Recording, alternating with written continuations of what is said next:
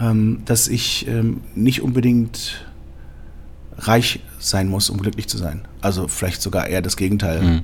der Fall ist. Ähm, ähm, ich wollte als Gedankenspiel nicht irgendwie nach drei Jahren Unternehmensberatung in London in meiner 90 Quadratmeter Wohnung, also dann doch relativ groß, und äh, Dachterrasse sitzen und äh, in der Tiefgarage einen Porsche Boxster haben und immer noch sagen, ich verdiene nicht genug Geld.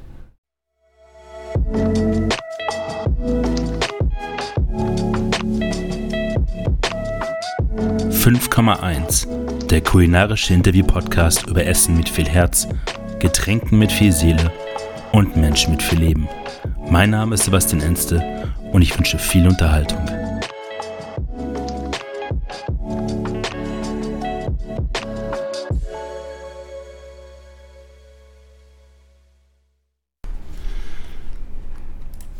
Du bist seit Anfang 2022 Weindirector hier in der Cottbeans Fiskebar. Habe ich das richtig ausgesprochen? Das heißt Kölbühn. Cottbühn. Köll. Köll. Das D wird zum L. Im Dänischen aber auch nur. Uh, das ist hier mitten im alten Schlachtdorf gelegen, ähm, mitten in Kopenhagen, was so sich viele unterschiedliche Gastronomie angesiedelt haben. Im Sommer ist immer die Hölle los, wie ich das letztes Jahr mitbekommen habe. Ähm, was macht denn der Weindirector im Gegensatz zum Sommelier anders oder mehr? Hier bei uns ist es so, dass der Sommelier ähm, auf dem Floor mehr ist und sich darum kümmert, dass abends im Laden Weine verkauft werden und die richtigen Weine verkauft werden, je nachdem wer da sitzt und was für Weine die, die Gäste trinken möchten. Der ähm, Wine Director, das ist übrigens ein äh, Titel, der für mich hier äh, irgendwie also sich ausgedacht wurde, ähm, macht das auch und zwar vier Tagen in der Woche und darüber hinaus ist er aber wirklich komplett zuständig für äh, einen größeren Keller mit 22.000 Flaschen und für alles das, was äh, glasweise auf ähm, der kleinen Karte steht, wenn die Leute im Prinzip ins Restaurant reinlaufen. Und äh, ist verantwortlich für ähm, so Geschichten, um mit Winzern zusammenzuarbeiten, ähm, die Direktion zu finden, wie das hier weitergeht. Und ähm, aufbauend auf dem großartigen Fund, Fundus, den wir hier haben, ähm, das Weinprogramm am Leben zu halten, und zwar so richtig. Es gibt ja auch Weindirectors in anderen Gastronomien, die eigentlich überhaupt keinen Service mehr machen, sondern eigentlich nur noch den ganzen bürokratischen Einkauf, Verkauf, Inventur machen. Ähm, wie wichtig ist dieser ganze Kontakt im Service noch mit den Gästen bei dir? Also würdest du so eine Rolle übernehmen, wenn du komplett entkoppelt wärst vom Service? Nee, ehrlich gesagt nicht. Das ist schon auch das, was ich machen möchte. Gast ist äh, zentraler Dreh- und Angelpunkt bei mir und für mich. Ähm, bin aber auch sehr froh, dass ich da nicht mehr ganz so drin hänge, wie ich das irgendwie früher noch gemacht habe, so fünf, sechs Tage die Woche. Ähm, vier Tage ähm, mit angenehmen Arbeitszeiten von 17 bis 23 Uhr passt dann auch schon sehr auch. Alles andere ähm, geht sich gut im Team aus mhm. und ähm, kann ich delegieren und Zusammenarbeit vor allen Dingen auch mit meinen Kollegen ähm, und dann ja, das mache ich vier Tage die Woche. Und dann kommen nur noch 10, 15 Stunden obendrauf in der Woche für alles, was so administrativ ist. Du hast gerade beim Rundgang, als wir durch die ganzen Räumlichkeiten gegangen sind, erklärt, dass du 38,5 Stunden? 37. 37,5 Stunden arbeitest. Ähm, das Minimum. Das Minimum. Ja. Das halte ich auch ein. Äh, ich glaube, viele Leute aus der Gastronomie, die gerade zuhören, äh, würden das als Paradies empfinden von den Arbeitszeiten her. Ähm, war das ausschlaggebend, hier anzufangen? Dieses, sagen wir mal, was man gerne als Work-Life-Balance nennt, auch neben dem opulenten Weinkeller und den Möglichkeiten der Freiheit? Das war für mich sehr wichtig, ja, tatsächlich.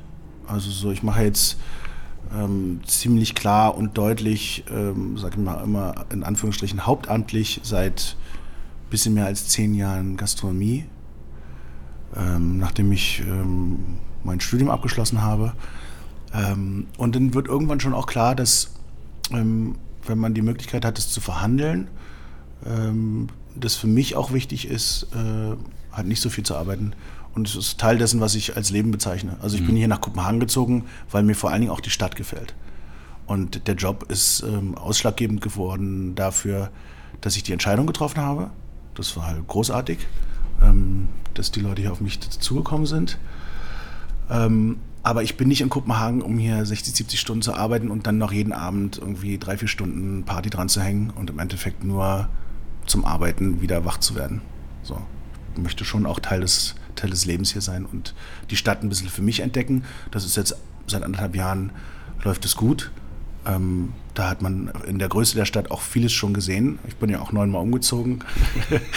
das ist halt auch Nachteil dann hier, würde allen großen Städten mittlerweile, glaube ich. Ähm, aber äh, nicht nur zu ackern und zu hackeln ist, ähm, ist mir wichtig. Also das ist Work-Life-Balance und vor allem auch Life-Balance. Wir haben gerade schon darüber gesprochen, beziehungsweise ich habe es gerade bei der Führung einmal angesprochen. Ihr habt ja neben Kopenhagener Stammgästen auch sehr viel internationales Publikum, die dann einfach eine Reservierung haben im Geranium, Noma, wie sie alle heißen. Wie ist die für dich diese Mischung aus Gästen, die auch aus der ganzen Welt kommen und Ansprüche haben oder für sich als, als Highlight das hier mit eingebucht haben? Also ist es schwierig, die zu unterhalten oder ist es ist das Spaß? Für mich ist vor allen Dingen Spaß. Ähm, das ist auch echt eine Sache, die ich, die ich sehr mag ähm, im, Umgang mit den Leuten, die hier reinkommen. Und das sind nicht immer nur so direkt auch Gäste, sondern jeder, der hier auch einfach mal reinschaut, ist ja irgendwie dann auch erstmal drin. Egal wie lange er bleibt. Aber ähm, ich habe es immer gemocht, im internationalen ähm, Spektrum so ein bisschen auch zu arbeiten. Und dass das hier möglich ist mhm. und dass ich auch hier arbeiten kann als nicht Dänisch sprechender. Also so ein paar Floskeln kriege ich raus, aber ähm, ist, ist dann auch schon ganz gut. Und ab und zu spreche ich dann ein bisschen Französisch und ab und zu auch mal ein bisschen Deutsch. Das ist großartig. So 70 Prozent der Gäste hier sind nicht Dänen. Das ist jetzt an sich nicht, also so, das hat sich einfach so ergeben. Mhm. halt, ich glaube so, ähm, Fiskebahn ist sicherlich eines der besten Fisch- und Seafood-Restaurants der Welt. Und das wissen mittlerweile auch einige Leute. Wie unterschiedlich sind so die Tische jeden Abend? Von den Menschen her? Von A bis Z. Wie also, baut, baut, man da so kommunikative Brücken auf zu den einzelnen Tischen, weil das so unterschiedliche Charaktere sind, wo man sich immer darauf einstellen muss? Also erstmal, wir machen ja Casual Fine mhm. Dining. Ich spreche nicht mit jedem Tisch. Okay. Aber nicht, weil ich irgendwie ein arroganter Ochse bin, sondern weil ich einfach die Zeit dafür nicht habe. Ich bin der Einzige, der im Laden hier, wenn nicht noch ein anderer Sommelier da ist, der frei herumläuft und so sogenannt floatet. Also so jeder andere hat eine Sektion und, äh, und bearbeitet die. Und das ist ja hohe, hohe Schlagfrequenz. Also das, das läuft, das drückt richtig auch.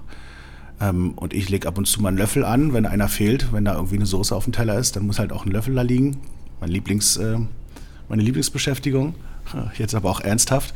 Und äh, kommt darüber halt auch mit Leuten in, äh, in, ins Gespräch. Und wer hier sitzt, ist wirklich alles von A bis Z. Und ich glaube, das ähm, spiegelt auch so ein bisschen die Intention des Ladens wieder, was hier, was hier stattfinden soll. Du kannst hier reinkommen und ähm, relativ preiswert, wir sind ja immer noch in Kopenhagen, aber relativ preiswert ähm, Fish and Chips essen und großartige Muscheln und ein paar Pommes dazu hauen. Du kannst aber auch volle Bandbreite auf die Kacke hauen hm. und überall Kaviar raufschmeißen. Das ist kein Problem. Machen wir.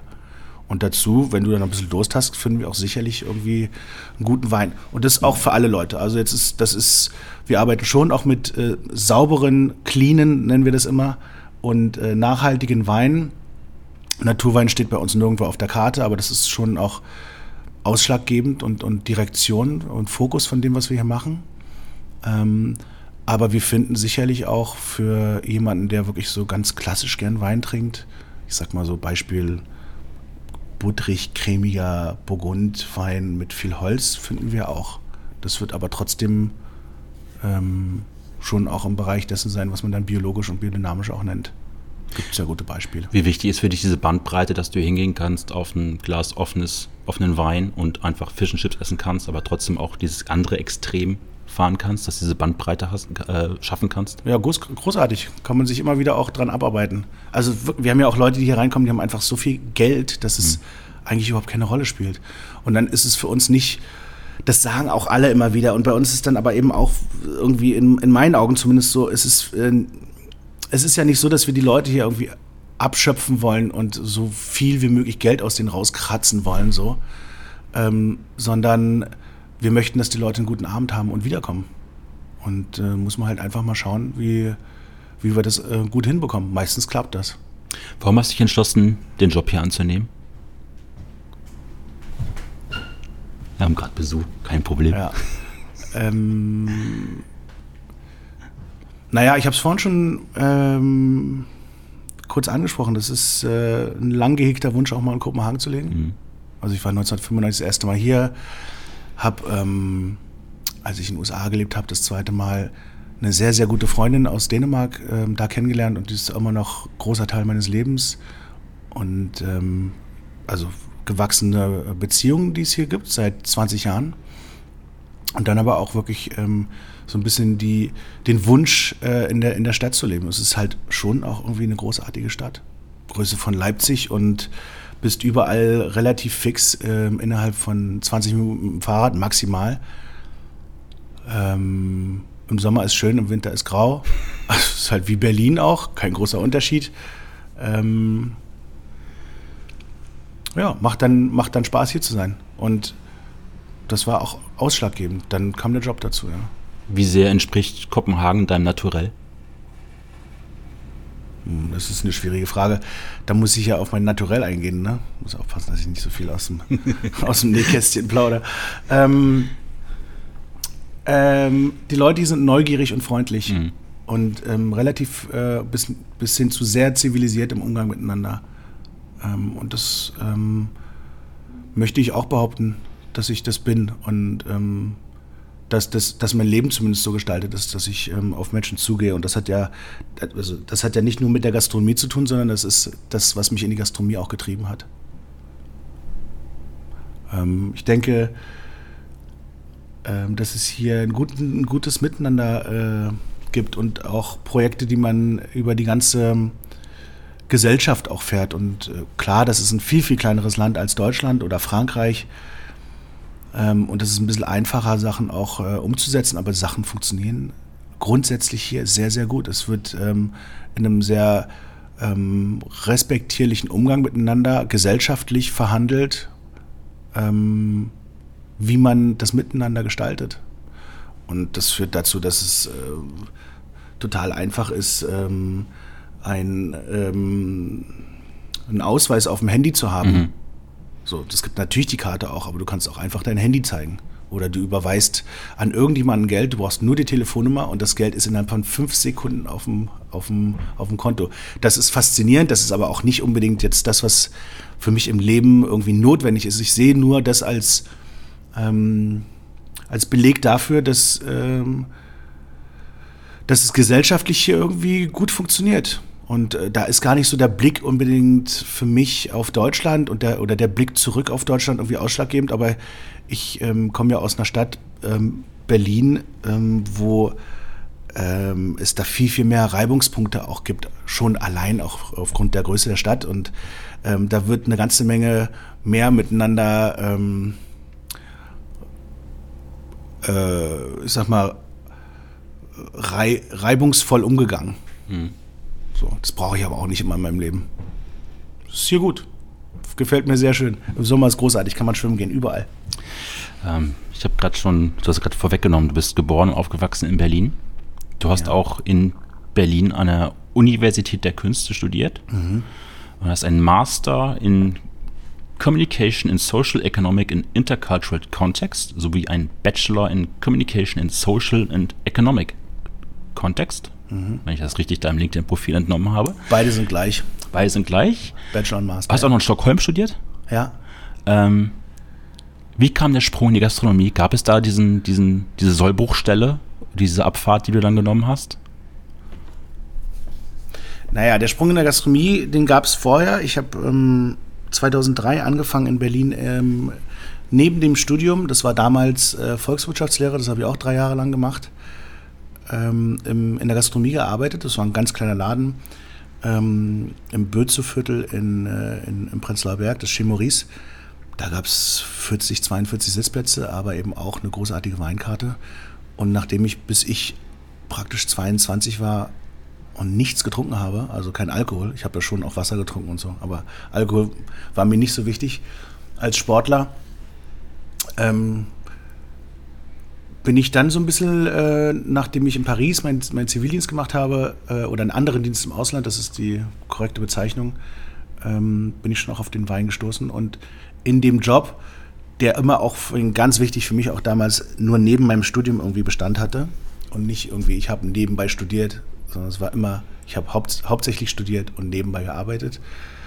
Ähm, bin ich dann auf den Wein gestoßen und habe mich damit ähm, intensiver auseinandersetzt, bis ich dann irgendwann 2004, 2005 das erste Mal in Burgund war und das auch gleich eine Woche gemacht habe. Und das war einfach eine ganz neue Erfahrung. Ähm, sowas komplett anderes auch mal mitzunehmen und das zu verbinden, irgendwie Wein und Kultur und Frankreich war mir damals überhaupt nicht fremd, sondern eher so ein Sehnsuchtsland. Ja, was war die, was war die eingängige? Was, was ich habe gefragt, ähm, wie dieser Sprung in die Gastronomie kam, nachdem ah, ja. du eigentlich was ganz anderes studiert hast. Welche ja, Pfad also, man nimmt. Hole ich auch noch mal ein bisschen aus. Ähm, ich habe ja vor allen Dingen studiert, weil ich sehr gern studiert habe. Okay. Ähm, und das war aber auch ein Studium, ich habe das nie so gesehen, ähm, als ob ich jetzt irgendwie, ich studiere was und danach werde ich was und bin was, sondern ich habe das ähm, grundsätzlich ähm, auch unter dem Aspekt gesehen, das so im hum Humboldtschen Ideal zu machen. Mhm. Also man lernt und man bildet sich weiter und man ist intellektuell tätig. Ähm, und dazu gehört eben auch alles andere, irgendwie Reisen und, äh, und äh, gewisse Neugierde zu entwickeln oder auszubauen. Ähm, ich habe dann, nachdem ich das alles studiert habe und dann noch ein, noch ein Masterprogramm in Stockholm dran gehangen habe, ähm, ziemlich ähm, gut alles abgeschlossen. Und dann war die Frage so nach dem Motto, ähm, gehe ich jetzt nach London und mache Unternehmensberatung? Und ähm, da gab es auch ein, zwei Kontakte und Angebote. Oder überdenke ich das alles? So, da das hat wenig mit Krise oder sonstigem, so was man vermuten könnte, zu tun, sondern mit der ganz klaren Bewusstseinswertung darüber, dass ähm, wenn das jetzt ernst wird im Leben, mhm. Also man sich nicht mehr in diesem freien Bad von ähm, Studium und Austausch ähm, und relativ unbeschwertem Leben ähm, auch befindet, ähm, dann, äh, wenn es jetzt ernst wird, dann sollte ich das aber schon auch so machen, dass ich ein gutes Leben habe. Und mir, mir war bewusst über zwei Sachen so, ähm, über, über persönliche Kontakte von Leuten, die Unternehmensberatung gemacht haben und aber eben auch über einen ganz anderen Fakt, und das werde ich gleich nochmal ansprechen, ähm, dass ich ähm, nicht unbedingt reich sein muss, um glücklich zu sein. Also vielleicht sogar eher das Gegenteil mhm.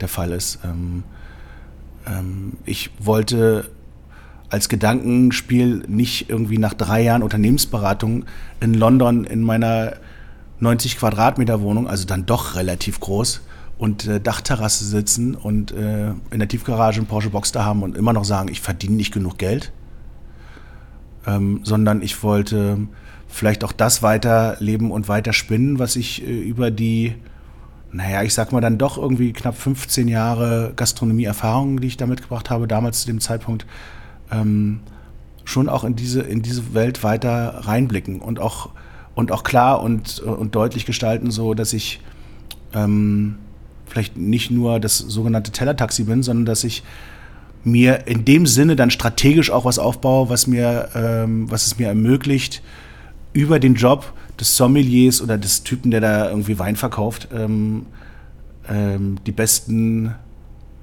Arbeitsreisen der Welt zu haben. Man fährst ja dann zu Winzern. Und viele von denen kennt man dann oder man lernt sie kennen. Und dann ist eben auch interessant, so was, ähm, was ist, äh, was es in, in Weinbauregionen halt sonst noch so gibt. Und eine Sache steht für mich ganz vorne und das ist in den meisten Weinbauregionen, und ich werde jetzt nicht so richtig dissen, aber ich habe da ein, zwei im, im Kopf, wo ich weiß, dass das nicht so ist. Aber in den meisten Weinbauregionen isst man dann auch her wirklich hervorragend. Ja. Saale Unstrut ist so. Da isst man nicht hervorragend. Da gibt es mal gutes Essen, aber also das macht man dann selber. Mosel ist auch so ein bisschen so ein Ding. Mosel könnte besser werden. Mosel könnte besser Potenzial. werden. Potenzial. Ja, ja, ist, aber es ist schon auch stark beeinflusst von mhm. den Campern, die dann irgendwie ihr, ihr Schnitzel mit, ähm, mit Champignon-Rahmsoße und Kroketten essen wollen. So, so und ähm, also habe ich gesagt, ich mache ich mach jetzt, ähm, mach jetzt Gastronomie und dann schauen wir mal. Also so, so, so ein komplettes Projekt für mein Leben habe ich nicht. Andere Leute haben das. Ich habe das nie so gehabt.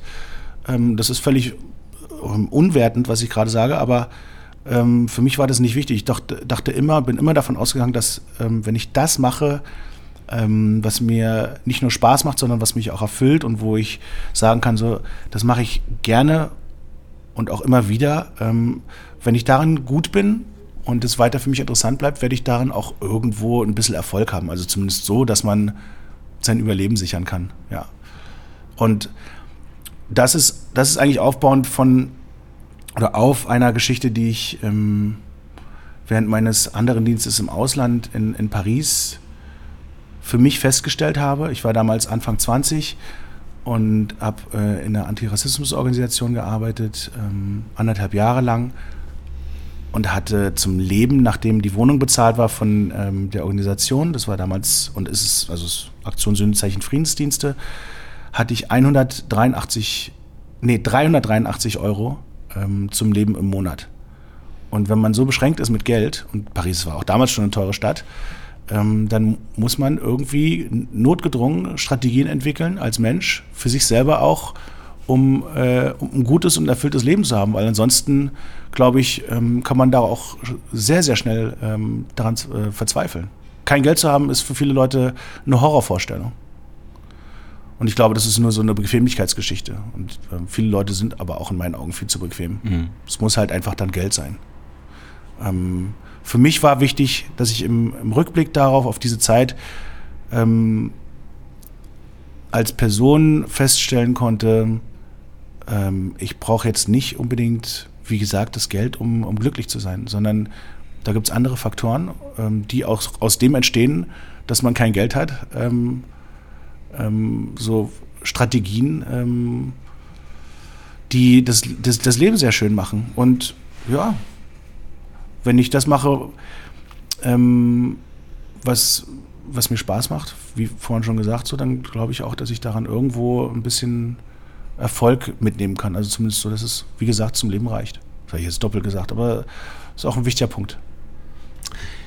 Du hast einen ziemlich langen und bunten Lebenslauf. Es gab nicht viel in der Vorbereitung auf dieses Gespräch, was ich an Informationen irgendwie rausziehen konnte. Ähm, ich gehe auf ein paar Stationen gerade ein, die mhm. mir. Du hast 2014 bis 2015 habt ihr einen Quatsch, Blödsinn erzählt. Du hast 2015 einen Supper Club gegründet, Kraut und Reben. Das ist mhm. auch der erste Erinnerungspunkt, Information, die ich bei mir abgespeichert habe. Ähm, warum hast du mit äh, Christoph Mulak einen Supper Club gegründet? Weil wir beide Lust hatten. Das ist relativ einfach. Äh, geiler Typ. Ähm, da hat es immer gefunkt zwischen uns. Und zwar auch in, in beide Richtungen, aber es hat immer, immer gefunkt. Ähm, und ähm, wir haben gesagt, so, wir machen jetzt, wir reißen einfach mal ein bisschen was. Und ähm, ich muss auch ganz klar sagen, dass, ähm, dass der Christoph Mullack damals auch ein ausschlaggebender Mensch dafür war, ähm, dass ich gesagt habe, so, okay, ich mache das jetzt erstmal mit Gastronomie. Und dann gerne auch so, also Supper Club machen ist ja, was brauchst du denn dazu? Du brauchst einen Ort, du brauchst, musst ein bisschen kochen können und stellst ein bisschen was auf den Tisch und ansonsten hast du da relativ wenig Verpflichtungen. Mhm. Du brauchst jetzt kein, brauchst kein Restaurant, kaufst keine 150.000 Euro irgendwie Mobiliar ein, was du dann zur Hälfte wegschmeißt, zahlst keine Miete im Prinzip, bis auf den Abend, wo du Supper Club machst. Und dann haben wir haben wir da ähm, einmal im Monat, samstags und sonntags, ähm, Supper Club gemacht, über ein knappes Jahr. Waren da auch viel unterwegs, waren auch in Paris so und glaube, haben da was geschaffen, was uns ähm, geholfen hat, ähm, so ein bisschen das Profil zu schärfen für sich selber, weil wirklich zwei Mann Betrieb und ab und zu mal noch jemand mit dabei, der mit dem wir befreundet war, waren und sind, der ähm, Teller getragen hat weil das dann irgendwie dann auch nicht mehr so richtig ging, alles, ähm, das komplett alleine zu machen. Ähm, und dann haben wir das ganze Ding gestartet. War auch Supper Club so ein bisschen sich auszuprobieren, weil man auch Freiheiten hat Absolut. und quasi selber sich zu finden in Klar. der Gastronomie? Naja, äh, über, über das Machen irgendwie auch das schärfen, was man, also so zu merken, was man mag, was man nicht mag. So, das ist, ähm, das war halt komplett Spielwiese. Und das hat sehr, sehr viel Spaß gemacht. Großartige Zeit gehabt. Als wir so rumgegangen sind gerade und du mir alles hier gezeigt hast und wir einfach ein bisschen gequatscht haben, mhm. habe ich immer so rausgehört, was ich auch in der Vorbereitung so viel über dich gedacht habe, so wie wichtig ist dir Freiheit und Eigenverantwortung, dass man dir nicht irgendwelche Regeln vorgibt oder ein Korsett, in dem du dich bewegen musst, sondern einfach machen darfst? Ja, ziemlich wichtig. Also so ganz klar, ähm, ganz klar herausgesagt. Ähm, so nach einem super starren Regelwerk arbeiten und, ähm, und auch vor allen Dingen auch vorgesetzte Erwartungen, also so richtig so, du machst das jetzt so und anders geht's nicht, ähm, zu erfüllen, das, das hat mir nie Spaß gemacht. Ich war auch, also so auch in der Schule, die, die, die Fächer, in denen ich ganz klar einfach nur ähm, schematisch irgendwas abarbeiten musste, so, das war für mich nie das, was so richtig interessant war im Rückblick, ne? So. Ich war damals einfach nur schlecht in Mathe. Hab darüber nicht viel nachgedacht, aber so, ja, das äh, so als kleiner, als kleiner, das ist dann doch die Anekdote, ne? Ja. Aber wie war das dann hier beim Vorstellungsgespräch, ganz klar zu sagen, wenn ich hier anfange, dann will ich eigenverantwortlich, dann brauche ich meine Freiheiten? Ähm, ich habe das relativ stark gemerkt. Also so, ich, das ist ja alles sehr, ich sag mal, das war schon sehr komfortabel. Ich habe damals in einem dicken Boot gesessen. Das war ähm, ziemlich gut. München, Mural-Gruppe. Ähm, und wurde dann von den Leuten hier, obwohl ich eigentlich überhaupt keinen Kontakt hatte zur Fiskebar, ähm, gefragt, ob ich nicht irgendwie Lust hätte, äh, die Stelle des ähm, Chefsommeliers oder wie auch immer man das nennen möchte, zu übernehmen. Und habe, ähm, das waren Telefonanrufe und habe dann klar gesagt, so, das geht jetzt nicht. Also so, es tut mir leid, danke, ich freue mich sehr über das Angebot, aber ich bin gerade nach München gezogen, habe meinen Lebensmittelpunkt hierher verlegt und bin auch ziemlich glücklich hier. Ähm, also, aber versteht bitte, danke, ich kann jetzt hier nicht einfach weggehen. Mhm. Und dann gab es nochmal einen Anruf. Und dann habe ich wieder Nein, danke gesagt. So, und dann gab es nochmal einen Anruf. Hast dich ein bisschen geziert? Witzige Frage, ne? Das ist dann aber, ja, das ist da, da schon journalistisch auch, ne? Ähm, nö. Ähm, mir ging es gut in München. Ja. Und jeder, der mich da gesehen hat, von meinen Kollegen bis hin über die Leute, die mich besucht haben, haben gesehen, mir geht's, mir geht's da gut. Also so, es gab keinen Grund wegzuziehen.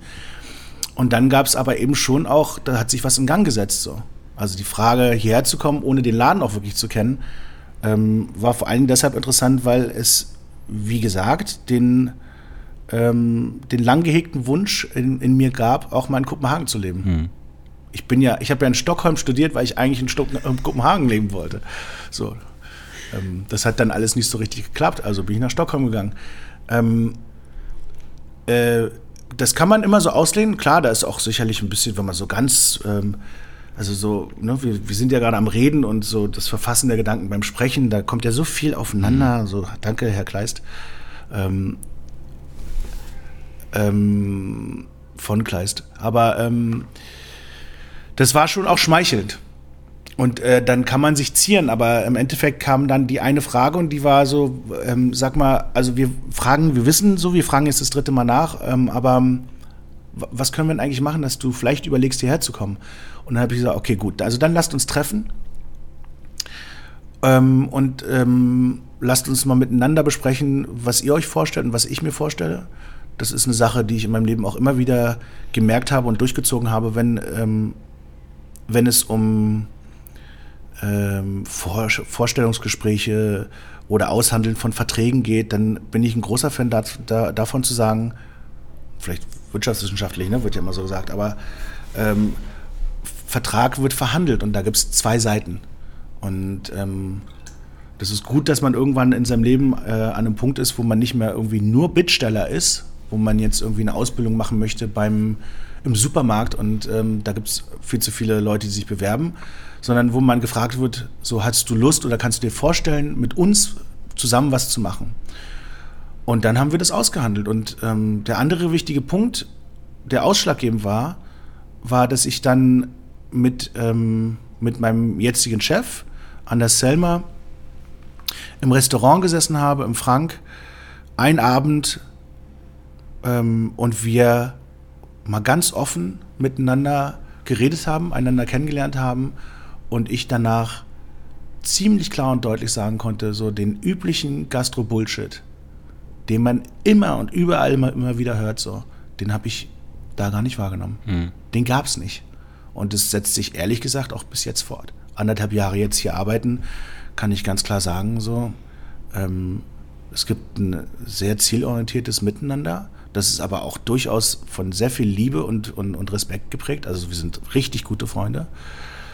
Und gleichzeitig schaffen wir es, professionell miteinander zu arbeiten. So, ich habe hier alle Freiräume und äh, ab und zu bespricht man mal was. Und ab und zu heißt wirklich so, alle anderthalb Monate geht es mal um ein Meeting. Und es ist gut, dass es das gibt, ähm, wo man eine Stunde konzentriert da sitzt und bespricht so, was ist auf dem Zettel, was ist abgearbeitet, wie geht's weiter. Und das ist alles ähm, ehrlich, also so komplett ohne Druck. Ähm, und macht sehr viel Spaß.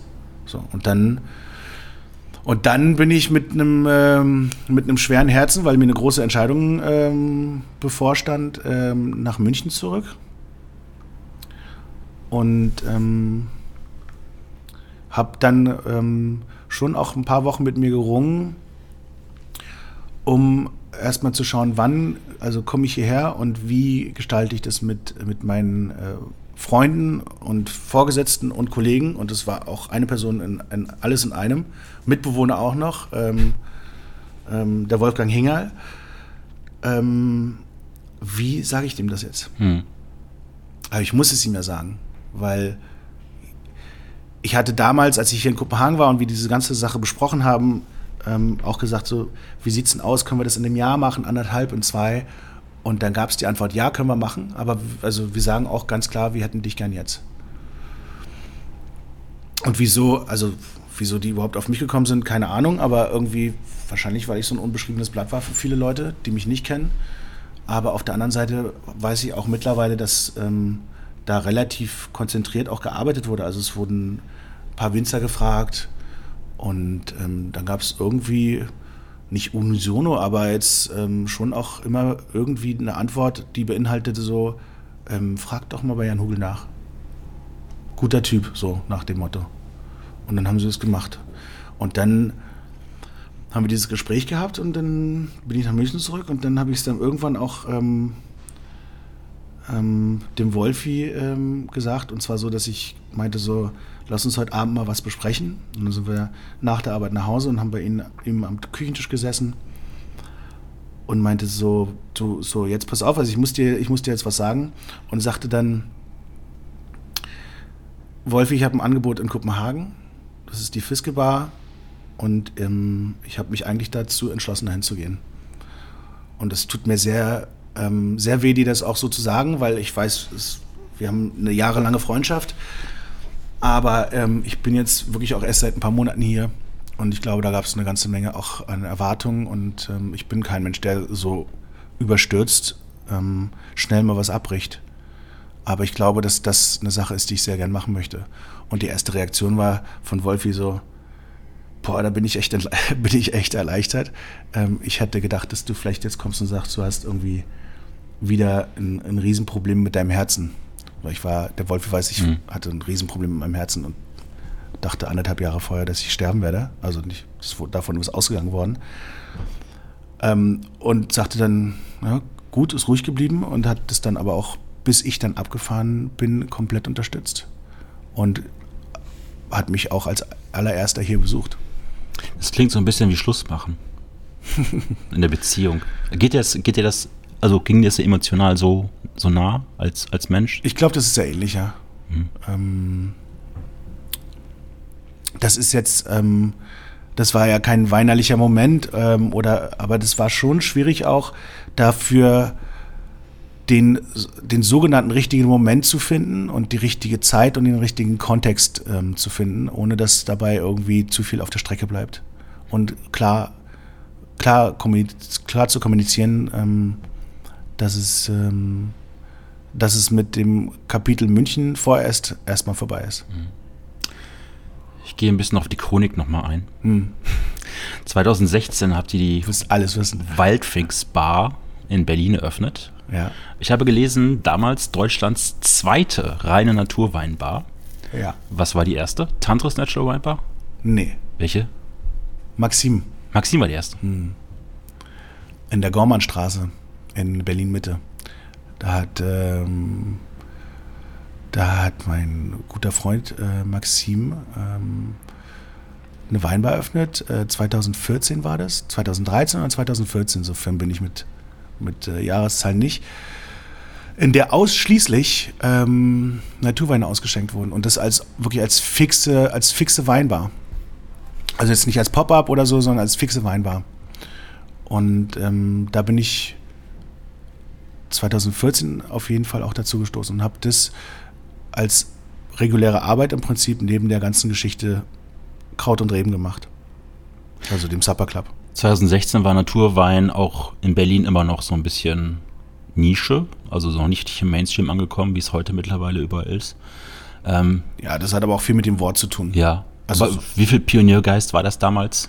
Und auch erklärungsbedürftig am Gast, dann naja, das naturtrübe voll. Zeug auszuschenken? Also jetzt erstmal, ist ja Naturwein nicht immer nur naturtrüb. ne? äh, und es ist auch nicht immer nur fehlerhafte Weine, aber natürlich gibt es davon auch eine ganze Menge. Und man, äh, äh, ich sag mal, in der Weinsozialisation, die ich erfahren habe, äh, hat das auch eine große Rolle gespielt. Im Endeffekt fangen wir alle mit irgendwas irgendwann auch mal an und werden dann zu Menschen, die dann mehr oder weniger kompetent mit einem Thema umgehen ne? und sich damit auseinandersetzen. Äh, Naturwein, ja, also es kam ja erstmal dieses Wort auf. Es gab ja vorher nur Wein. Und, ähm, und auf einmal haben irgendwelche super schlauen Leute erklärt, was jetzt Naturwein ist und warum das unterschiedlich ist. So. Ähm, und, und warum das auch teilweise ähm, viel besser schmecken kann. Mhm. So. Das Thema kann man natürlich auch irgendwie stundenlang in einem Podcast besprechen, aber ähm, das, das war Grundbestandteil dessen, was wir da gemacht haben. Und zwar nicht so sehr in, dem, in der Hinsicht auf pädagogisch unterwegs sein, sondern, ähm, sondern eher mit dem Hinblick auf ähm, verständlich machen, ähm, was einen selber sehr, sehr, sehr bewegt. Und wann, warum? Wann war dein erster Kontakt mit Naturwein? Oh, da muss ich jetzt. Naja, es gibt halt immer wieder so die eine Flasche, die man identifizieren kann. Ne? Mhm. Ne? Also ich glaube, ähm, als ich 2002, 2003 in Paris war, habe ich sicherlich irgendwie eine oder andere Flasche getrunken. Aber das hat ja, wie gesagt, damals nicht mal, also hat Wein ja keine, keine wirkliche Relevanz in meinem Leben gespielt, so Alkohol überhaupt nicht. Das ist erst durch Paris auch gekommen. Mhm.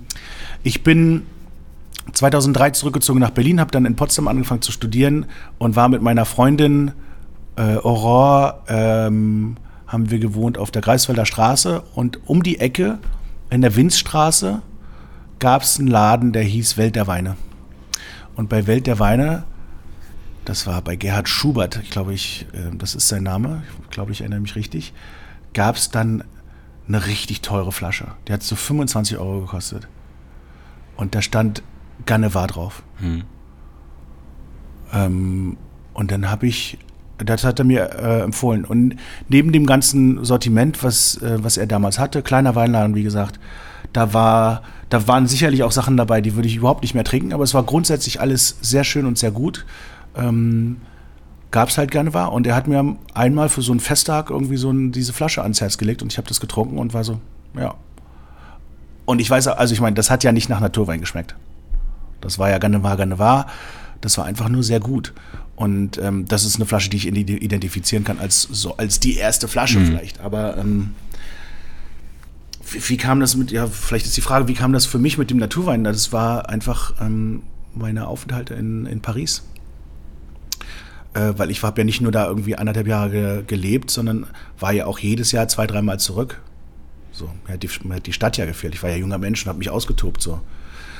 Und ähm, da ging das ja auch so richtig los mit den, mit den, äh, mit den Naturbistros und so. Ähm, da habe ich schon auch eine ganze Menge getrunken.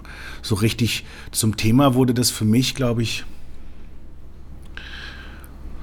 auch erst relativ spät, also zum, also als in, in der Position als Sommelier, ne, auch äh, erst relativ spät, weil ich bin ja ähm, über ähm, die Freundschaft mit, äh, mit Billy, was Wein anging, ähm, vom, vom Burgund ähm, was mich ja damals wirklich hau hauptsächlich interessiert hat, weil die Flaschen einfach da waren im, im Maurice, äh, eher in, die, in den Riesling reingestolpert. So. Billy, ähm, Billy Wagner ist äh, seit Jahren ein, ein, wichtiger Wegbegleiter und guter Freund und äh, hat damals in der Weinbar Rutz gearbeitet und dann hat sich da so eine Welt eröffnet. Und ich habe viel, viel deutschen Riesling getrunken. Ähm, aber ähm, ich hatte halt natürlich Frankreich nie vergessen. Und also vor allem im Herzen nicht und dann eben auch im, im, im Leben. Und Wein aus Frankreich war immer wichtig für mich dann. Ist auch, naja, warum auch immer. Keiner weiß es, warum ist französischer Wein so wichtig. Naja, ähm, immer noch. Und da, ähm, ich glaube, in der Position als mm, als jemand, der eine Weinkarte gestaltet, ähm, ist es seit 2009, 2010 wichtig für mich. Ähm, damals gab es ja in Deutschland jetzt nicht so die Möglichkeit zu sagen, ich möchte gerne bei dem oder bei dem Naturwein kaufen, sondern man musste es ja irgendwie identifizieren mhm. auf den bestehenden ähm, Karten der, der Importeure oder der Weinlieferanten. Und ähm, 2009, 2010 war ich ähm, Sommelier das erste Mal so richtig eigenständig, neben dem Studium, wie gesagt, ähm, im, in einem Laden, der hat in Bibgomont, das war das ähm, Restaurant Neu in den Heckmannhöfen in Berlin. Und da stand dann auch, na klar, Gannevar auf der, auf der Karte und ein paar andere Leute. So, Cabernet Franc von der, von der Loire und solche Gesch Geschichten. Und nebenbei gab es halt aber auch, ähm, sag ich mal, ähm, restsüße Weine und äh, von der Mosel und, und alles andere auch.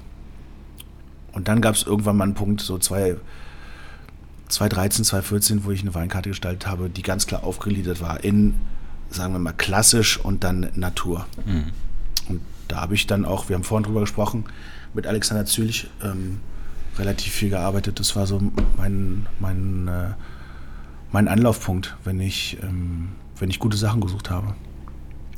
Ich zitiere dich jetzt mal. Hm. Es gibt ein einziges Interview von dir von dem Jahre 2016 in der Taz von Jörn Kabisch, war ein Interview über Naturwein. Hm. Da hast du gesagt, Deutschland und die skandinavischen Länder haben eine sehr hohe Kultur der Unsicherheitsvermeidung. Mhm. Alles, von dem man nicht weiß, wie es sich entwickelt, versucht man mit Regularien und Prozu äh, Prozu Prozeduren mhm. zu kontrollieren. Ähm, das ist mittlerweile auch schon sieben Jahre her. Hat sich das geändert mittlerweile? Meine diese, Ansicht oder? Nee, dieses, oder? diese Unsicherheitsvermeidung. Na, das war ja eigentlich eine, eine, eine generell soziologische äh, Aussage. Das ging ja nicht nur um Wein, aber im Kontext von Wein ja. sehe ich das, ähm, sehe ich das natürlich auch differenziert. Ähm, für mich, also so, es gibt, ähm, es gibt äh, ein Buch über die, ähm, ähm, über die Kategorien der, ähm, der gesellschaftlichen Unterschiede also kulturell gesellschaftlichen Unterschiede. Und eine Kategorie davon ist Unsicherheitsvermeidung. Also um das ganz kurz so mhm. zu skizzieren, du bist in Kopenhagen nicht zu spät. Wenn du zwei Minuten zu spät kommst, schreibst du eine Nachricht. Wenn du drei Minuten zu spät kommst, keine Nachricht geschrieben hast, kriegst du einen Anruf.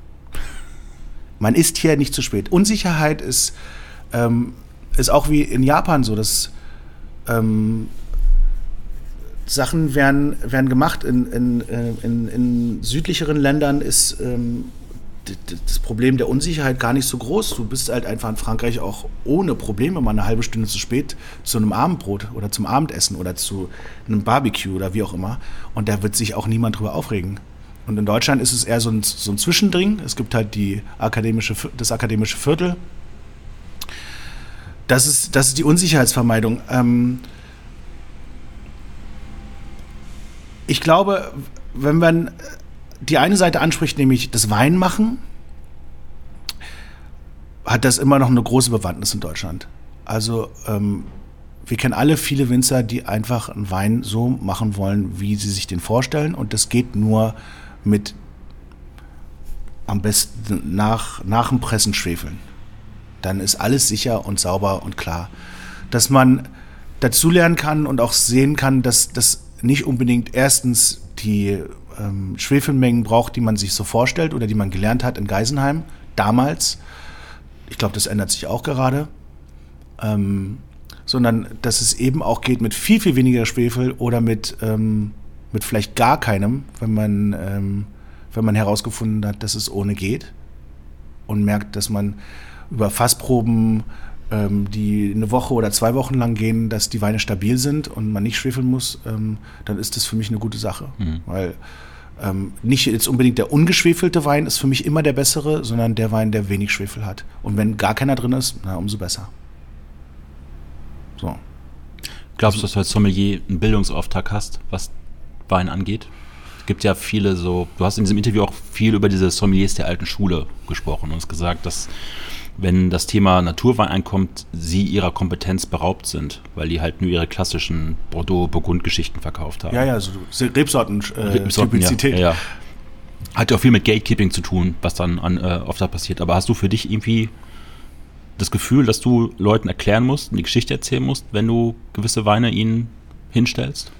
Na, ich glaube, es ist nicht, also der Bildungsauftrag ist nicht so ähm, äh, oder definiert, dass irgendjemand denkt, dass ich jemanden bilden muss, sondern dass ich eher denke, dass ich den Leuten ein bisschen was erzähle. Mhm. Und dass ich sie vor allen Dingen aber auch, und das ist die, der Idealfall, einfach ein bisschen mitnehme auf, auf die Reise, die mich begeistert. Ähm, äh, ich bin ja jetzt hier nicht am Ende meines Lebens und habe nicht, ich weiß nicht alles über Wein. So. Ähm, aber ähm, wenn Leute mich nach Sachen fragen, dass ich dann auch ähm, kompetent Antwort geben kann und dass ich auch ganz klar sagen kann, so warum mich sa manche Sachen mehr anmachen und äh, andere Sachen viel weniger. Also das, das Erwartbare und das komplett äh, Designte im Glas ist ähm, für mich jetzt nicht unbedingt ähm, das, das Spannendere, sondern die freien und offenen Weine, die man machen kann, ohne, ähm, ohne ganz klar ähm, den vorgegebenen Weg ähm, zu, zu gehen, das ist das, was, was mich interessiert. Die sind dann aber lustigerweise auch ähm, sehr oft Rebsorten äh, typisch, die Weine. Ähm, ist das ein Vorteil von deinem Arbeitsort hier, dass ihr so einen hohen Umsatz und Durchfluss an Weinen habt, dass du immer wieder auch neue Sachen hier einfach reinschleusen kannst, die dann einfach mal abverkauft werden? Also, dass man nicht in diesem Tunnel bleibt? Ganz klare Antwort ja. Das ist ein Riesenvorteil. ähm, ähm, und darüber hinaus ist es ja auch, äh, das ist ja kein kleiner und eng gestrickter Tunnel, den mhm. ich hier habe. Also so das, was hier jahrelang geleistet wurde an, ähm, an, einem, an Aufbau eines Weinkellers, der, ich will wirklich sagen, so seines, seinesgleichen sucht. Ähm, das, ähm, das kann ich weiterführen und das äh, führt aber auch zu einem Schatz und einem Fundus, auf den ich zurückgreifen kann und den ich, in den ich eintauchen kann, der ähm, mich ganz klar auch nochmal komplett umdenken, also nicht umdenken, aber so, der mich begleitet in, ähm, in einer Öffnung dessen, ähm, was ich bisher als gesetzt und, und, äh, und, und, klar definierbar irgendwie angesehen mhm. habe. So, dass die Fiskebar viel Geld macht, ist ein großer Vorteil für mich hier zu sein und vor allen Dingen aber auch im Hinblick darauf, was man weinentechnisch hier machen kann. Aber wie behältst du dir diesen Horizont so weit auf, dass du auch immer neue Sachen, weil du man kann halt sagen, okay, der hat jetzt eine Weinkarte, die funktioniert, also bleibt er in diesen Faden. Aber wie machst du dir für dich selber immer diesen Ansporn auf, rechts und links zu gucken, was gibt es Neues? Kann ich das probieren? Schmeckt mir das? Kann ich das abverkaufen? Oder selbst nicht abverkaufen, aber deinen eigenen Horizont immer so ein bisschen. Naja, es gibt, also eine große Sache ist äh, Dänemark, Kopenhagen halt ähm, sehr organisiert alles. Ähm, jetzt im Sommer vielleicht nicht unbedingt. Oh, hört man das Motorrad? Großartig. Ja, jetzt ist es weg. Ah, okay, gut. Ähm, ab September, Oktober gibt es äh, in der Woche mindestens drei, vier Verkostungen. Auf die gehe ich alle. Also das ist ein guter, guter, guter Punkt, eine gute Möglichkeit, ähm, die Kollegen kennenzulernen, aber dann ist es doch grundsätzlich so, ich bin hier in einem ganz anderen Land und wer sich so ein bisschen mal hin und her bewegt hat, der merkt halt, dass es in Oslo bestimmte, bestimmt gestrickte Weinkarten gibt und in Berlin bestimmt gestrickte Weinkarten gibt und in Paris, naja, in Paris ist anders, Paris hat einfach alles. Ähm, und in München bestimmt gestrickte äh, Weinkarten gibt, einfach weil ähm, die Importeure unterschiedliche Sachen importieren und äh, teilweise eben auch nur ein, zwei, drei Importeure irgendwie groß da sind. Kopenhagen hat so viele Importeure, dass ich äh, immer noch Probleme habe, die alle zu identifizieren. So. Also gehe ich zu den Verkostungen, ähm, probiere die Weine, kaufe ein, was ich kaufen möchte und ähm, bin, äh, bin darüber hinaus im Austausch mit, äh, mit vielen Kollegen, die hier auch leben, die eben nicht nur dänisch sind, sondern mhm. aus Frankreich kommen oder aus Griechenland oder aus Deutschland. So, so bleibt mein, mein Horizont offen. In, ähm, in diese Stadt, die ja dann doch eben auch eine der, eine der Highlight-Städte ist für Gastronomie, einzutauchen und hier einen relativ prominenten Posten zu haben, ist auch ein, ist auch ein großer Vorteil für mich persönlich so. Und äh, ich sehe das als, als ähm, großartige Chance an, hier zu sein und hier ähm, nicht nur mein Arbeitsleben, sondern mein komplettes Leben ähm, mhm. zu bereichern. Ich habe gerade schon beim Rundgang dich darauf angesprochen. Ähm, du warst immer so ein bisschen wie so ein Phantom für mich. Ich habe immer gesehen, wo du warst. Wir haben unheimlich viele gemeinsame Bekannte und mhm. Freunde. Aber ich habe dich in den ganzen Jahren nie so greifen können, weil immer, wenn du irgendwo warst und ich dann hingekommen bin, warst du meistens dann schon wieder weg. Mhm. Und wenn man sich so deinen Lebenslauf anguckt, sind ja manchmal Sachen, da bist du nach ein paar Monaten schon wieder gegangen. Das ist ja nur der Lebenslauf, äh, was äh, Gastronomie angeht, ne? Ja. Aber ich habe mich gefragt, woher kommt diese von außen betrachtete Rastlosigkeit bei dir oder Unruhe, die man so von außen vielleicht sehen würde? Das kommt einfach daher, dass ähm, viel in Berlin stattgefunden hat und in Berlin ähm, ein Großteil der Läden, in denen ich gearbeitet habe, ist, äh, dass es die nicht mehr gibt. Die waren mal äh, magisch und sind dann irgendwann toxisch geworden und bevor das komplett äh, sich auf den Bauch gestellt hat, bin ich da raus. Und ähm, habe aber schon auch ein paar Stationen irgendwie dreieinhalb Jahre lang begleitet. Ne? Mhm. Ähm, ich glaube, dass das auch, also das ist jetzt nicht irgendwie besonders tiefenpsychologisch, aber ich bin im Leben viel rumgekommen und das liegt vor allen Dingen daran, dass ich ähm, Lust habe, viel zu erleben und dabei aber auch komplett auf meine geistige Gesundheit achte. Also ich hau jetzt nicht einfach irgendwo ab und reiß die Zelte ab und fliehe von der Situation, mhm. sondern ähm, versuche das so zu gestalten, dass es, ähm, dass es gesund ist. Diese, diese Unrast, die gibt es in mir persönlich ähm, psychologisch angelegt eher nicht. Mhm. Geht eher darum, dass du keine Kompromisse eingehst, weil es gibt ja Arbeitssituationen, wo sich dann Menschen buckeln und das durchziehen, obwohl alles drumherum toxisch geworden ist. Mhm. Und nee, das mache ich nicht. Und bei dir ist es so, ich mach dann, du machst dann einen Cut und gehst. Ja, ja das mache ich noch viel weniger, als ich das vor fünf Jahren noch gemacht mhm. habe. Da, ähm, ich habe das vorhin angesprochen, dieses Riesenherzproblem, was ich hatte, ähm, was mittlerweile auch, also es ist halt weg und das, darüber bin ich sehr froh, aber es stand damals einfach ganz klar so, du stirbst innerhalb von einem Jahr. Das hat mich viel überdenken lassen. Ähm, und ich bin ähm, und ich bin da kompromissloser. Also ich mache ehrlich gesagt jetzt ähm, keine Sachen, ähm, die sich für mich so darstellen, dass es ähm, also dass, dass es toxisch ist, dass ich da nicht mehr arbeiten kann mhm. und möchte. Also so äh, da, da, da verbleibe ich nicht. Und zwar, und zwar, das hört sich immer so an wie, ja, man, man optimiert sein Leben, aber darum geht es nicht, sondern es geht darum, sein Leben dann halt aktiv und proaktiv so zu gestalten, dass ähm, dass das, dass zumindest das, was man selber im Griff hat, und das sind die Entscheidungen, die man, die man tritt, äh, trifft im, im Endeffekt, ähm, dass man das so macht, dass, ähm, dass das Leben ähm, reichhaltig bleibt und auch ähm, nachhaltig und dass man ähm, da so relativ gesund und, äh, und irgendwie vielleicht auch noch ähm, intellektuell animiert durchgeht. So. Ja. Hast du das Gefühl, hier jetzt mit Kopenhagen irgendwo angekommen zu sein? Also ist es ein anderes Gefühl als die Station davor? Im Gesamtkontext auch mit der Stadt und dem Leben? Ja, aber das hat auch viel damit zu tun, dass ich halt mittlerweile 42,5 Jahre alt bin. Ich muss ja jetzt nicht mehr noch irgendwie noch dahin und dahin. Also so, das ist, das möchte ich auch gerne noch machen, aber ich denke, irgendwann wird es dann, wird's dann auch ein größeres Problem.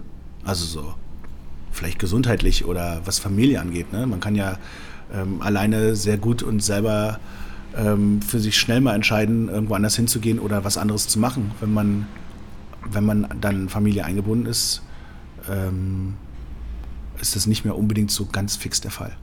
Da muss man dann irgendwie andere Vorzeichen schaffen. Mhm. So.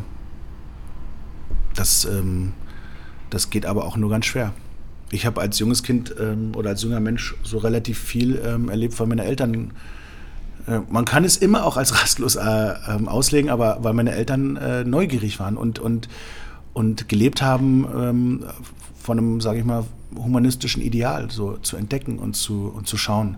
So, und dann ist mein Vater ähm, an der Seite meiner Mutter, die Journalistin war, ähm, ins Außenministerium gegangen und wir waren dann als Kinder in den USA. So, und das war sicherlich ein Grundstein ähm, dafür, dass ich gemerkt habe, ich brauche keine Angst davor zu haben, woanders hinzugehen. Es stellt sich immer erstmal auch schwierig dar. Mhm. Und man kann da auch genug Respekt davor haben. Ähm, es ist auch nie einfach, aber es ähm, bildet einen irgendwie, wenn man solche Sachen angeht, die nicht einfach sind. So, das, ähm, das, hat, das hat mich immer weitergebracht und ich suche nach den Situationen auch. Ich sage auch immer ja, wenn mich irgendjemand, also wenn mich irgendjemand fragt, den ich mag und ich neu in irgendeinem Land bin, ob das Urlaub ist oder ob ich ähm, mich niederlasse, so was zu machen, dann sage ich immer ja. Ich sage nicht nein, weil irgendwie Bequemlichkeit oder mhm. keine Lust. So, ich sage immer ja. So. Das kann sein, gehen wir heute Abend bowlen, sage ich ja, komme ich mit, klar. Das ist halt Eintauchen so in die, in die Welt. So. Und äh, dazu gehört für mich dann auch, dass ich jetzt hier unbedingt mal Dänisch lernen muss, weil die paar Floskeln ist dann nicht genug. Die Dänen sprechen ja alle sehr gut Englisch. Mhm. Aber ich glaube, das richtige Dänisch leben und verstehen und eintauchen in die, ähm, in die Kultur geht dann wirklich auch erst, wenn, wenn man den Schritt ähm, macht und wagt, ähm, die Sprache zu lernen die ganzen dänischen Filme machen auch alle viel mehr Spaß, wenn man sie auf Dänisch schaut und ein bisschen was versteht. Das ist eine sehr niedliche Sprache in der, in der, in der Wortfarbe, in der Sprachfarbe, finde ich. Also hm. gestern im Zug waren viele Durchsagen, was so eine lange Odyssee. Ich finde es eine sehr so niedliche Sprache. Hm. Ja, bisschen betrunken halt. Ja.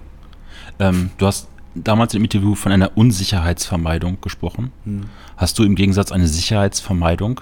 Weil du auch gerade meinte, sagst zu allem immer Ja und immer Nee, glaube ich nicht. Sicherheitsvermeidung. Ich komme mit relativ vielen Faktoren, die unsicher sind, um mich herum klar. Ich glaube, ich insgesamt als Mensch äh, eine Ruhe habe, die ich sonst um mich herum selten sehe. So. Das ist aber auch nur vergleichend jetzt und das mhm. ist auch ja, könnte auch mehr so Binsenwahrheit sein. Aber ähm, Sicherheitsvermeidung, nee, glaube ich nicht. Ich ähm, ist, ich, ich, ich, scheue mich davor, das auch alles so zu definieren. Deshalb sind so Schlagwörter interessant, um sich daran abzuarbeiten, aber also ich suche die Unsicherheit nicht, ähm, ich brauche aber auch nicht die absolute Sicherheit. So. Ich glaube, dass ich mich als Mensch relativ frei bewege. Also das ist irgendwie, das fängt mit dem Denken an, aber eben auch mit dem, mit dem Dasein und wie man sich ähm, anderen Menschen gegenüber verhält und sein soziales Leben gestaltet ich glaube, ich weiß nicht, wie ich das definieren kann, ehrlich gesagt. Für mich passt das alles ganz gut so und ich glaube für andere Leute vielleicht weniger, aber deshalb sind wir auch alle unterschiedliche Menschen so. Also, ich brauche die Definition nicht. Hm. War das, weil du es gerade angesprochen hast, in der Kindheit, dieses Herumreisen, war das, war das wichtig, so dauernd andere Orte zu sehen, weil es dich geprägt hat, auch nicht in diese Wohlfühl-Denken des Menschen zu gehen. Also es gibt ja Leute, die fahren jedes Jahr zum gleichen Ort in Urlaub, weil sie wissen, wie es dann funktioniert. Und mhm. dass man eher sagt bei dir so, boah, wie ist es da, wie ist es da? Und dahin zu fahren und zu machen und nicht immer in so ein Hamsterrad, was die Sicherheiten angeht. Hm. Also ich fahre auch regelmäßig irgendwo hin, aber das äh, hat dann mittlerweile einfach eher nostalgische Gründe. So, ne? In Paris bin ich ein, zweimal im Jahr. Muss sein irgendwie. Ähm, und auch damals war das ja nicht ein rastloses ähm, Genre de Voyage irgendwie so ähm, denken. Meine Eltern haben uns ja nicht irgendwie äh, nur ständig rumgeschickt. Ich habe mhm. hab gesehen, was das macht. Ich war auf einer internationalen Schule und ähm, da waren sehr viele Kinder, ich glaube, wirklich auch traumatisch belastet durch das unstetige Dasein der Eltern, die dann darüber hinaus auch einfach noch unfassbar viel gearbeitet haben. Also so US Army Kids, die alle drei bis vier Jahre komplett den Standort gewechselt haben. Mhm. In der mhm. US Army sagst, hast du auch nichts dazu zu sagen, wo du hingehst. Die schickt dich einfach irgendwo hin und dann bist du Kind und dein Vater arbeitet die ganze Zeit und Mutti ist äh, irgendwie zu Hause oder macht vielleicht auch noch was im Idealfall. Aber ähm, die haben die haben damals große Probleme gehabt, überhaupt Freundschaften zu, zu schließen und hatten ganz anderweitige auch noch, äh, ganz anderweitig auch noch andere ähm, Probleme wie irgendwie Essstörungen und so. Das, ähm, aber das sehe ich alles nicht so. Ich glaube, ich gehöre grundsätzlich vielleicht zu dieser, ich weiß, so krass ist es bei uns ja nie gewesen, aber zu dieser vielleicht Kaste von Menschen dazu, aber die, ähm, die, die Ruhe zu haben und, ähm, und mittlerweile eben ja auch, äh, das ist ja nicht erst seit gestern, sondern seit 20 Jahren so, selbst zu entscheiden, was man macht. Und das aber auch ähm, mit bei vollem Bewusstsein und, äh, und, und, sag ich mal, ohne zu buckeln, da, das ist wichtig. Ähm, Und ich glaube, ja, man kann es halt auch immer so sehen, Unstetigkeit und ähm, aber ich glaube nicht, dass das so richtig auf mich zu 100 Prozent äh, zutrifft. Es sieht auf dem Papier vielleicht so aus, mhm. wenn man so ein Papier hat. Als wir gerade so rumgelaufen sind, mir erzählt hast, wie deine exakten Wochen schon sind 37,5, mhm. wie ich jetzt weiß. Und diesen ja. riesen Weinkeller und den aber tausend von Positionen, 20.000 Positionen waren es, glaube ich. Nee, Positionen nicht. Flaschen. Okay, Flaschen. Ähm, 25.000 ist dir auch jeden Tag bewusst, was für ein gastronomisches Paradies du hast, weil wenn ich natürlich jetzt viele Sommeliers, die das jetzt zum Beispiel hören, oder Leute aus der Gastronomie werden sich verwundert am Kopf kratzen, weil das ist, glaube ich, etwas, was niemand damit verbindet, also in der Fülle arbeiten zu können, aber auch noch in dem Gleichgewicht zwischen dem Leben und Arbeiten. Ja, ja. Absolut. Also so jetzt nicht jeden Tag direkt nach dem Aufwachen, mhm. aber ähm, immer wenn ich hier bin und, ähm, und auch sehe, dass es vielleicht einen Moment gibt, wo ich nicht mehr hier bin, dann bin ich schon ähm, vorauseilend traurig mhm. darüber. Es ist, ähm, ja, es ist ein, es ist ein, groß, ein großartiger Ort ähm, als Arbeitgeber äh, in, einer, in, einer, richtig tollen Stadt, die irgendwie auch eine ganze Menge bewegt, ähm, was so international auf dem Radar ist äh, an, an, an gastronomischem. Und, ähm, und, ähm, und, und äh, diese 25.000 Flaschen und so, das weißt jetzt du und ich und die Hörer dieses wunderbaren ähm, Podcasts hier. Aber damit gehen wir nicht hausieren. Die meisten mhm. Leute wissen darüber nichts. Und ähm, wir schreiben uns das nicht auf die Fahnen. Das ist einfach nur, das ist ein Projekt, das es hier seit 2009 gibt, das ist, äh, dass wir einen Reifekeller haben und da Sachen drin liegen, die wir zwar immer auch einkaufen müssen, wenn es Allokationen gibt, aber wo wir genau wissen, wir schreiben jetzt ähm, den 2021 Meursault Premier Cru Le Genevrière nicht unbedingt sofort auf die Karte, sondern der darf gerne liegen. Und das ist gebundenes Kapital und das bringt mich zurück zur, zur Antwort auf die Frage, ob das großartig ist, hier in einem Laden zu arbeiten, äh, der so, so viel Geld macht. Ja, das geht auch nur, wenn du viel Geld mhm. machst. Ähm, das, das ist, glaube ich, wie über Jahrhunderte die großen Häuser im, im Weinbau waren, waren ja nicht der einzelne Landwirt, der Wein angebaut hat, sondern es waren ja Leute wie die Rothschilds, die großen Wein hervorgebracht haben. Das geht lustigerweise halt nur auch mit dem nötigen Kleingeld und der ökonomischen Sicherheit. So, und das gibt's ja. Bist du noch nervös im Service? Ja, voll jeden Abend. Also so nicht nervös, aber so ähm, es gibt immer wieder Momente, äh, wo man äh, auf, auf Leute trifft, auf Gästen, auf Gäste, auf, ähm, auf unterschiedlich äh, konstellierte Gruppen, wo, wo man irgendwie entweder sich äh, der ganzen Sache komplett hingibt oder es ähm, schafft, und das ist jetzt nicht unbedingt immer Anspruch oder Idealbedingung, ähm, die Sache an sich zu reißen und zwar auf eine Art und Weise, die alle verzaubert, mhm. wo ich dann aber auch verzaubert bin. Also so, das möchte ich mir auch gerne noch ein bisschen wach halten. Ich glaube, wenn ich das nicht mehr habe, dann ist der Job auch für mich nicht mehr so interessant. Am ich, Gast. Ich habe jetzt viele Interviews gehört oder mit Leuten aus der Gastronomie gesprochen, dass nach dem Service ist ja der Adrenalinspiegel immer noch relativ hoch. Und jeder hat so seine unterschiedlichen Taktiken, Strategien, dann runterzukommen an dem Abend, um dann irgendwann mal schlafen zu gehen. Ja. Was macht Jan Otto Hugel nach dem Service? Ausdampfen erstmal. Ja. Ich brauche dann erstmal richtig Ruhe kurz. Also die Zeiten werden auch länger. ich brauche wirklich einfach erstmal ruhig. Und wenn hier, äh, wenn hier, also ich meine, ich bin ja früher fertig als meine ganzen Kollegen, das ist auch ganz gut. Also so im, im Hinblick auf das, was ich gerade erzähle, aber weil wenn hier um 1 Uhr oder um halb zwei alle raus sind und ähm, meine, das sind ja alles durchweg junge Leute, also viel jünger als ich. 20 Jahre jünger teilweise. Mhm. Wenn wir dann hier in der Kölbühne stehen und hier einfach die Kuh fliegt, auf gut Deutsch gesagt, ähm, und mich alle immer fragen würden, was machst du denn jetzt, Jan? Ich habe grundsätzlich eine Sache so. Ich nehme mir nie was vor für nach dem Service. Also so, ich habe mal irgendwie das eine oder andere Geschichtchen, wo ein Freund aus Berlin da ist, der irgendwo auflegt. Das merke ich mir vor, da gehe ich hin. Aber bis ich fertig bin mit der Arbeit, mache ich mir keine Pläne. Und das ist, also ich muss mir den Kopf da einfach frei halten. Ich bin jetzt auch nicht total ausgelaugt und fertig, sondern ich brauche einfach mal ganz kurz ein bisschen Zeit für mich. Es ist schon intensiv. Wir mhm. haben ja, also vorhin schon angesprochen, auch wenn ich nur im Prinzip so ähm, der nette ähm, Hallo-Saga bin und irgendwie das äh, Animiermännchen, ähm, mache ich ja doch, also wir machen ja alle einen Job so und das ist, und das knallt einfach jeden Abend. Und das macht genau deshalb auch Spaß. Ähm, und das ist eine Sache, die ich nicht mehr missen möchte. Ähm, und das ist eben nicht in einem Sterneladen zu stehen und und dann eben, also auch alles bereichern für eine gewisse Zeit, aber für mich, also für mich einfach nicht mehr jeden Abend die gleiche Weinbegleitung zu schicken bei 30 Gästen, sondern dass ich hier komplett, also ich bin hier frei so. Und ich mache gerne eine, eine Beratung, was unsere glasweisen Weine angeht, wenn Leute darüber kurz mal ein bisschen sprechen möchten. Ich habe noch eine einzige Frage an dich. Hm. Weil Michael Wagner von Wohlgemutheim wartet, glaube ich, gleich unten schon. Mhm.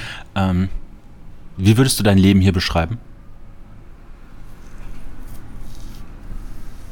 Jetzt spezifisch Arbeit? Generell dein Leben hier in Kopenhagen? Ähm, ziemlich stark erfüllt und äh, davon ähm, ähm, bereichert, dass es wirklich alles ziemlich ausgeglichen ist und ich in einer großartigen Stadt bin. Aber wo ich viel Fahrrad fahre wieder. Also es ist halt einfach, ich weiß nicht, bis auf das neunmal umziehen ähm, habe ich hier wenig zu meckern. Ähm, ich habe ähm, hab eine Erfahrung mit ähm, ein guter Freund von uns beiden ja, glaube ich, Sebastian Bordhäuser, war letztes Jahr ähm, hier vier oder fünf Tage und wir haben eine, eine großartige Zeit miteinander äh, verbracht und irgendwann meinte er so im Nebensatz so, ist schon also auch Lottogewinn, oder? Also ist schon Lottogewinn. Und ich habe jetzt nicht im Lotto gewonnen, aber es ist, es ist großartig. Den Job, den ich hier mache, ähm, die Arbeitszeiten dann kommt dazu auch noch das richtige Gehalt mal. Ähm, und, äh, und eben aber auch das Leben in dieser Stadt ist, ist richtig toll. So. Ich gehe mal wieder im, im, im, offenen Meer so ein bisschen schwimmen oder in den Kanälen hier. Ich bin von allen Seiten nur bereichert. Es gibt ähm, grundsätzlich sehr viele positive, gute Menschen um mich herum, die auch den Kontakt richtig suchen und nicht nur irgendwie quatschen und tratschen. So, Tratsch gibt es hier eh nicht. Ich habe noch nie irgendjemand was wirklich mal Schlechtes über den anderen sagen hören. Die Reibung mögen sie nicht. Also so, viele Leute sagen ja über die Dänen, dass die Dänen so ein bisschen so äh, konfliktavers sind. Das sind sie überhaupt nicht. Die können ziemlich klar und deutlich sagen, so, hier ist ein Konflikt, bis hierhin ist die Grenze, ab jetzt Schluss, wir machen das jetzt anders und dann steckt man das weg und dann äh, ähm, ähm, ist man da aber auch nicht hinterhertragend. Was die denen in meinen Augen nicht können, ist Reibung ausstehen. Das machen sie auch nicht, das wollen sie nicht. Deshalb gibt es diese klare Konfliktfokussiertheit, Fokussiertheit, würde ich fast sagen. Ja, mir geht's gut hier. Sehr gut. Jan, vielen Dank für das Gespräch und diesen etwas anderen Einblick in die Arbeit eines Weindirectors, Sommeliers. Mhm. War ein sehr schönes Gespräch und ähm, war sehr schön, deine ganzen Ausführungen zu lauschen. Ja. Vielen Dank nochmal. Ich freue mich auch sehr. Jetzt können wir erstmal was trinken.